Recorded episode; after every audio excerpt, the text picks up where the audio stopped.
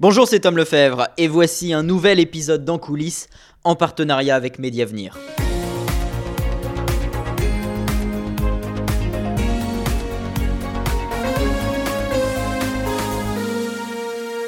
Depuis vendredi, chacun d'entre nous a dû réadapter son mode de vie, télétravail, mise entre parenthèses des relations sociales, avec une seule directive, rester chez soi. C'est désormais la saison 2 du confinement qu'on avait déjà connu au printemps, mais désormais sous une forme un peu plus souple.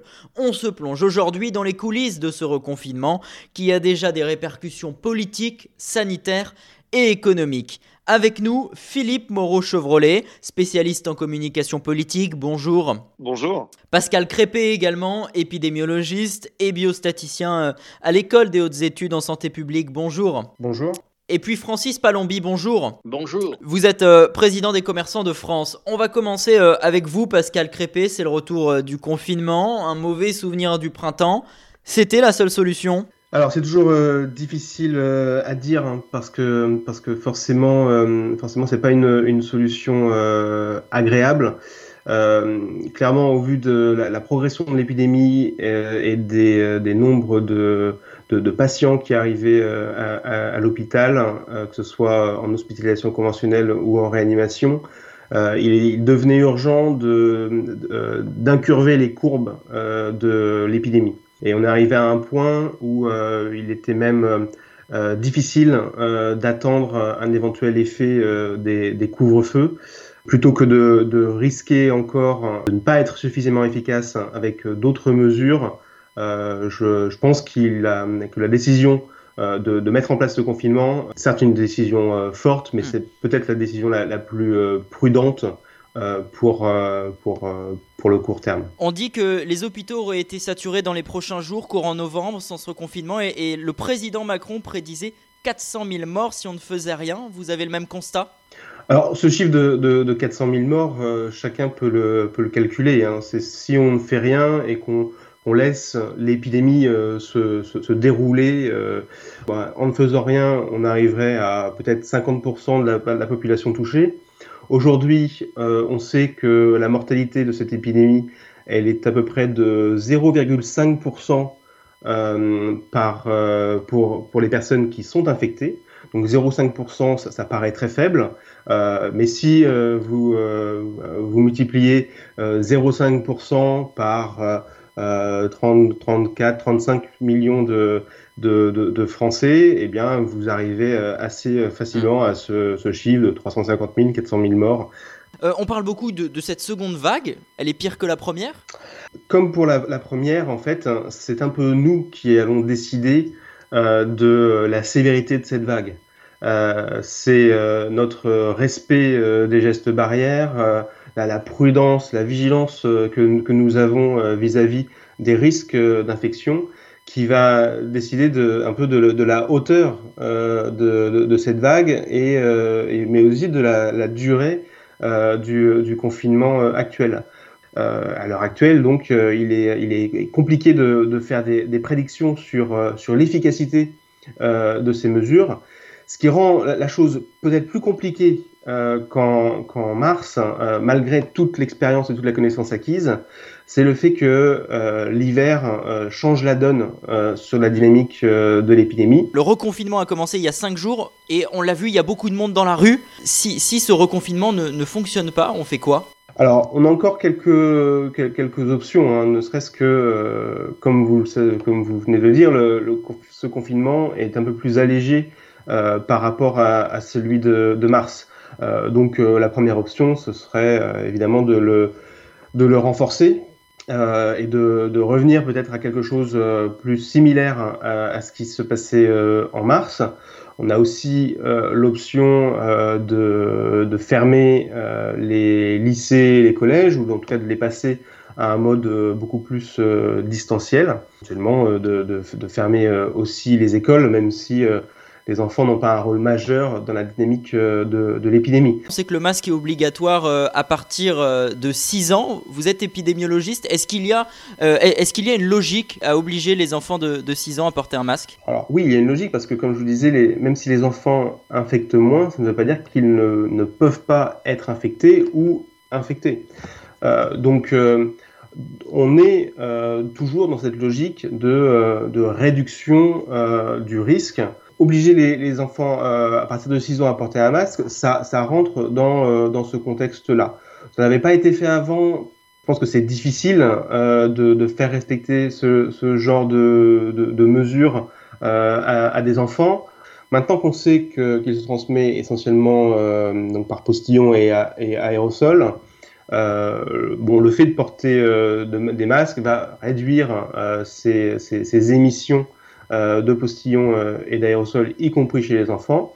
Et, euh, et donc, on va potentiellement réduire, réduire ce risque. Merci Pascal Crépé. Vous restez avec nous. Philippe Moreau-Chevrolet, ce reconfinement a été annoncé mercredi soir par le président Macron. A-t-il mieux communiqué qu'au mois de mars? Alors euh, non, pas franchement. Ce qu'on a, ce qu'on a observé, c'est une très grande cacophonie avec beaucoup d'incompréhension. Alors après, les Français sont euh, étaient déjà convaincus depuis un moment qu'il fallait reconfiner. C'est en partie dû aux efforts de l'Élysée qui a fait passer ce qu'on appelle des ballons d'essai, c'est-à-dire des, des messages dissimulés plus ou moins dans la presse pour faire comprendre, pour installer un climat qui allait vers le reconfinement. Donc on a quand même une bonne adhésion des Français. Donc j'ai envie de dire l'impact raté ou réussi de l'intervention du chef de l'État, c'est presque accessoire. En revanche, là où c'était, euh, là où c'est difficile, c'est que euh, bah déjà c'est un aveu d'échec terrible de reconfiner. Euh, sachant qu'on a, nous, en France, contrairement aux pays voisins, beaucoup communiqué sur le déconfinement. On a même nommé Premier ministre à titre extrêmement symbolique le monsieur déconfinement. Enfin, on en a vraiment fait des tonnes en termes de communication politique sur, euh, sur ça, alors que chez nos voisins, on a été beaucoup plus prudent. Euh, personne en Italie ou en Allemagne n'a dit c'est la fin de l'épidémie, on reprend la vie normale. Voilà, c'était pas du tout le discours. Puis l'autre problème, c'est que le président est très seul et communique d'une façon très solitaire. Donc c'est toujours euh, très particulier à 20 heures, comme une espèce de, mmh. de messe. Ce sont des formats très anciens hein, qui datent des années 80. Et on est un peu étonné de voir que ça continue, ça le fragilise beaucoup. Ouais, justement, on va y revenir euh, sur cette solitude euh, du président. Juste avant, je voudrais qu'on vienne sur ce qui a fuité dans la presse, comme quoi c'était très tendu ces derniers temps entre les ministères, entre la santé et l'économie notamment, qui sont opposés sur la fermeture des commerces. Est-ce que finalement, ça ne renvoie pas une mauvaise image si au sein même du gouvernement, on n'est pas d'accord sur les mesures? Oui, alors si on si on n'est pas d'accord au sein du gouvernement sur les mesures, ça renvoie une mauvaise image si ça fuite dans la presse, comme on dit, ça, ça renvoie une mauvaise image. Le problème, c'est que les, les, gens sentent bien que derrière ces affrontements, il y a un manque de, de clarté, il y a un manque de direction, il y a un manque de leadership. Euh, si on se retrouve encore aujourd'hui euh, dans le feu de l'action à arbitrer sur quel commerce on, on reste ouvert, on laisse ouvert, avec euh, des décisions qui peuvent paraître complètement absurdes et qui le sont, hein, euh, c'est bien qu'il n'y ait pas eu forcément de stratégie ou de réflexion, donc on avance un petit peu euh, dans l'improvisation. Donc c'est c'est pas bon parce que ça crée pas de confiance. Ça peut même franchement créer de la méfiance et de, de l'opposition. Mmh. Euh, et puis euh, c'est vraiment très très très angoissant parce que si vous êtes un petit commerçant, euh, on peut vous annoncer votre fermeture du jour au lendemain. Il n'y a pas de rationalité. Ce qu'on pourrait reprocher le plus au fond au gouvernement et qui explique les dissensions entre tel ou tel ministre, c'est qu'il n'y a pas de principe directeur. Si le principe c'était on va appliquer des mesures sanitaires strictes, aussi strictes que possible, à tous les commerces, et on va les visiter, on va les contrôler, ceux qui ne respectent pas les règles, on les ferme, on va uniquement faire du drive, ça, ça a du sens, par exemple. Et on va laisser les petits commerces ouverts si il y a une source d'aération. C'est pas le choix qui a été fait. Donc en fait, on ne sait pas si la décision du gouvernement est inspirée par un principe économique. C'est pas évident puisque le maire n'est pas satisfait à raison d'ailleurs. Et on ne sait pas euh, si d'un autre côté c'est inspiré par des principes sanitaires, puisque Véran non plus n'est pas content, et il a raison. Donc si vous voulez, le gouvernement est arrivé à mécontenter les deux ministres qui travaillent vraiment bien en ce moment, qui sont Véran et, le maire, donc il y a clairement un problème de leadership. Vu qu'on vient euh, à ce euh, sujet sur la fermeture des petits commerces, Francis Palombi, vous êtes toujours avec nous, vous êtes le président des commerçants de France. Jean Castex a penché en votre faveur et euh, a décidé de fermer les rayons non essentiels des grandes surfaces. Vous êtes satisfait? Écoutez, par rapport euh, à l'équité commerciale, par rapport euh, à la rupture d'égalité qui sévissait jusqu'à présent, nous sommes satisfaits. D'une part, nous l'avions demandé intensément nous avions été reçus avec euh, quatre ou cinq autres représentants du commerce euh, dimanche à 12 heures auprès de Jean Castex.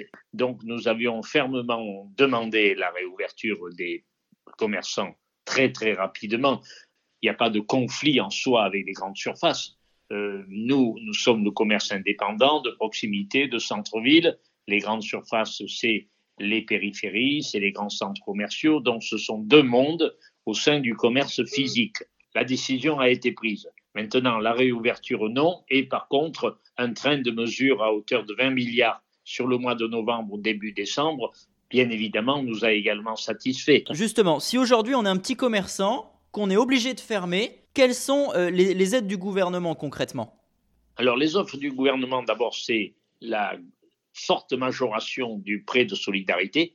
Il peut aller jusqu'à 10 000 euros par mois, et c'était 1 500 euros jusqu'à présent. Il y a également une action fiscale qui a été menée par le gouvernement vers les bailleurs, avec 30% d'abattement euh, fiscal, en contrepartie d'accorder quelques concessions momentanées pendant la fermeture pour le paiement des loyers auprès des preneurs. Il y a également euh, une forme momentanée, certes, mais qui est présente, c'est l'exonération de charges c'est-à-dire qu'aucune pas de recette, pas de charge. Euh, Donc ça c'est quand même important. Votre objectif, c'est sauver Noël, c'est sauver le mois de décembre, qui évidemment représente une grosse part euh, du chiffre oh. d'affaires. Est-ce qu'en attendant, durant le mois de novembre, vous conseillez aux commerçants euh, de France d'utiliser le click and collect? Oui, bien sûr. le click and collect, nous sommes plus que favorables. la vente sur rendez-vous, je pense que ça, c'est acquis nous, allons, nous, sommes en train de l'obtenir. Donc, ça veut dire que les commerçants prennent des rendez-vous, ils reçoivent une personne après l'autre. Nous ne sommes pas, nous ne sommes absolument pas dangereux. Nos marchés ouverts pareillement. C'est pour ça que nous avons une grande difficulté à assimiler cette mesure de, fermeture pendant le confinement. Nous ne sommes pas dangereux et nous pouvons même, et nous pouvons et nous demandons même d'aller plus loin dans les règles sanitaires. Nous les avons toujours respectées. Le masque, le gel, le nettoyage des produits. Vous, vous êtes en train de dire que vous respectez depuis toujours les commerçants respectent les gestes barrières. Pourtant, il y en a beaucoup. il y en a beaucoup qui ouvrent quand même en ce moment, alors que c'est interdit. Eh bien, oui, là, là c'est pas pareil. Là, je parlais des mesures sanitaires. Et d'ailleurs, le Premier ministre a, grondé un petit peu le représentant des grandes surfaces en, lui disant, en lui rappelant que les mesures sanitaires dans les grandes surfaces devaient être renforcées. qu'il y avait un peu de laisser-aller et il ne pouvait pas tolérer un laisser-aller. Est-ce que vous incitez euh, les, commerçants à, rester ouverts tout de même? Non, ça, monsieur, je ne m'autoriserai pas. En tant que syndicat professionnel, hmm. je sais qu'il y a eu une insurrection par rapport à un arrêté dans plusieurs mairies, d'ailleurs que nous avons sur le principe soutenu. Les maires qui ont eu ce courage politique, je mais leur dis merci. Mais c'était illégal. Mais c'est quand même illégal. Tandis que, et, et d'ailleurs, notre demande à nous par rapport aux grandes surfaces, c'était pas d'ouvrir encore plus, au contraire, hmm. c'était restreindre la surface de vente où les gens achètent dans les grands magasins afin justement de, privilégier moins de présence humaine pour moins de virus. Eh bien c'est clair. Merci Francis Palombi, président euh, des commerçants de France, d'avoir été avec nous. Merci. Merci, au revoir, à bientôt. On poursuit euh, cet épisode avec Philippe Moreau-Chevrolet, euh, qui est spécialiste en communication politique. On parlait il y a quelques instants de la solitude d'Emmanuel Macron, d'un problème de leadership. En parlant de ça, il y a quelqu'un qui a du mal à, se faire sa place. Pourtant, il, est rentré au gouvernement en juillet. Et pour preuve, c'est le Premier ministre. Jean Castex. Je vais faire le parallèle avec les conseils de défense qui se multiplient ces dernières semaines. Bon, il y a la question du terrorisme, mais il y a essentiellement la question sanitaire euh, dans ces conseils de défense. Et il se dit que c'est Emmanuel Macron qui décide de tout. quel est votre décryptage vis-à-vis -vis de tout ça? Est-ce que Jean Castex arrive à se faire sa place ou est-ce que c'est Emmanuel Macron qui décide de tout pour tout? La difficulté de Jean Castex, c'est là où ça a été très injuste pour lui, c'est euh, il y a deux choses. La première, c'est que c'est le monsieur des confinements. Euh, c'est un peu une épée de Damoclès au-dessus de votre tête, parce que le jour où ça va mal, on va dire que vous avez raté votre travail. Et puis ensuite, la deuxième chose qui est problématique, c'est qu'il a succédé à Édouard Philippe sans aucune explication. C'est-à-dire qu'on a remplacé quelqu'un d'ultra populaire qui a fait des erreurs dans son mandat. Il est responsable des 80 km heure, il était très jupéiste, en attendant, il avait appris de tout ça. Et sur la question de sanitaire, sur la question de la crise, quand la crise est devenue aiguë, il a parfaitement su la gérer, d'où son immense popularité actuelle. On l'a remplacé, cette personne, qui était efficace et rassurante, qui était plus rassurante comme le dit Françoise Fressos dans Le Monde, plus rassurante que le chef de l'État. On l'a remplacé par quelqu'un qui est peut-être sympa, peut-être très gentil, j'en sais rien. Voilà, on peut imaginer que c'est pas une mauvaise personne, Jean Castex, mais euh, remplacer quelqu'un, une star de, une star politique par quelqu'un de vraiment pas connu en plein milieu d'une crise, alors que les gens ont besoin d'être rassurés, c'est vraiment pas facile et euh, c'est vraiment pas simple.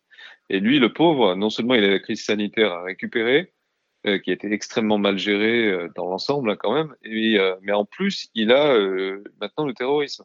Pour quelqu'un qui n'a pas le temps de se construire une assise politique et dont l'atout principal est d'avoir un accent et une implantation territoriale, ça va pas suffire. Il n'a pas d'expérience politique, c'est un haut fonctionnaire et évidemment des animaux politiques qui par ailleurs ont été ultra performants dans cette séquence, comme Bruno Le Maire, qui a vraiment c'est un sans faute de son côté. Et puis euh, Véran n'a pas démérité. Ça fait trois mois que Véran euh, dit qu'on va reprendre euh, une reprise épidémique. Ça se produit. Donc il est entouré de gens expérimentés qui deviennent très bons ou qui sont très bons naturellement, qui sont des bêtes de scène. Ils vont pas lui laisser l'espace à Jean Castex. Pourquoi il le ferait? Et par ailleurs, comme vous l'avez souligné, il est le collaborateur du chef de l'État qui a remplacé le Conseil des ministres dans les faits par un Conseil de défense. Quand on a vu le Conseil de défense apparaître, vous avez complètement raison on s'est dit, euh, tiens, c'est bizarre, mais c'est vraiment parce que c'est l'urgence. On est, on est face à des actes euh, de terrorisme vraiment très graves, donc peut-être ça a du sens.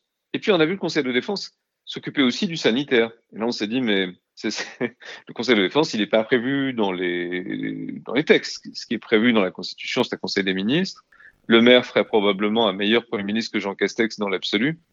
Il a le droit de se dire que la place lui revient et il a le droit de faire la guerre à Jean Castex sur cette base. C'est la politique, c'est comme la nature, hein. il n'y a pas de place pour les faibles. Je reviens vers vous euh, dans une seconde, Philippe Moreau-Chevrolet. Mes dernières questions que je vais vous poser à tous les deux avec euh, Pascal Crépé, qui est épidémiologiste. L'objectif est clair, ramener au plus vite les contaminations à 3000 ou 5000 cas par jour d'ici à la fin novembre et sauver Noël. Pascal Crépé, est-ce envisageable? À l'heure actuelle, je, vous avouerai que c'est assez difficile euh, à dire, simplement parce que on ne mesure pas encore l'effet de, de, ce confinement. Euh, et comme je vous disais, on ne sait pas s'il est moins efficace ou peut-être plus efficace grâce au masque que le, premier confinement. s'il est plus efficace, à ce moment-là, ce ne serait pas impossible d'arriver à taux d'incidence euh, de, ce niveau-là. Euh, s'il est moins efficace, euh, ça sera forcément plus compliqué, mais quoi qu'il arrive, il faut d'ores et déjà réfléchir au, post-confinement et aux stratégies de, déconfinement. Et nous ne pourrons pas, quoi qu'il arrive, reprendre nos activités exactement de la même façon qu'avant ce, ce, confinement. Philippe Moreau-Chevrolet, je reviens vers vous. Si nous passons Noël confiné, quelles répercussions sur l'opinion publique? Alors moi, la personne que j'écoute, c'est Olivier Véran. Hein, et je vous conseille à tout le monde de faire pareil. Peut-être que vous ne l'aimez pas, peut-être que vous n'aimez pas ce gouvernement, peut-être que tout ce que vous voulez. Mais il y en a un qui dit des choses au sein du gouvernement, et malheureusement, il n'y en a pas beaucoup. C'est lui, quand il dit que on n'est pas sûr de sauver Noël et qu'on peut passer Noël confiné, c'est très probablement, on va passer Noël confiné. Ça veut dire d'abord que la règle ne va pas être respectée parce que les gens vont vouloir se voir, donc ils vont se voir. Ça ne va pas renforcer l'obéissance publique. Hein. Les, gens vont désobéir par principe, évidemment, c'est Noël. Ça veut dire deux que ben, on va flinguer le chiffre d'affaires des commerçants pour Noël parce qu'on n'aura pas su gérer ce problème et qu'on l'aura géré de manière stupide et en dehors de toute considération sanitaire. Euh, ça, c'est une responsabilité extrêmement grave et la façon dont on traite les petits commerçants avec cette petite musique de l'Élysée qui dit c'est des poujadistes, euh, c'est des gens corporatistes, c'est des méchants les petits commerçants. Ils vont les pousser vers une opposition politique forte. Ça peut se cristalliser au moment de Noël, parce que beaucoup de politiques se font à Noël en famille, entre, guillemets. Euh, ça va être un traumatisme national. Ça va être un traumatisme national. Moi, je vais vous dire en toute sincérité, en toute franchise, on est au-delà des considérations politiques. Le gouvernement, le président, tout ça va, devoir être renouvelé en 2022 parce que les Français vont être moralement, psychologiquement et peut-être physiquement malheureusement épuisés et vont vouloir du neuf et ce sera bienvenu. C'est injuste pour le gouvernement, pour le président. C'est c'est pas des gens qui étaient visiblement destinés à gérer une crise pareille. Ils savent pas vraiment le faire, à part donc le maire, à part Véran, à part Edouard Philippe, quelques personnalités, Le Drian probablement si on le laissait faire c'est comme ça. Mais euh, effectivement, euh, on va être dans un traumatisme national. Ce qui peut sortir de ce traumatisme, c'est très difficile à voir politiquement. Euh, ce sera pas forcément le pire, parce que les crises en France, ça peut aussi faire sortir le meilleur des gens.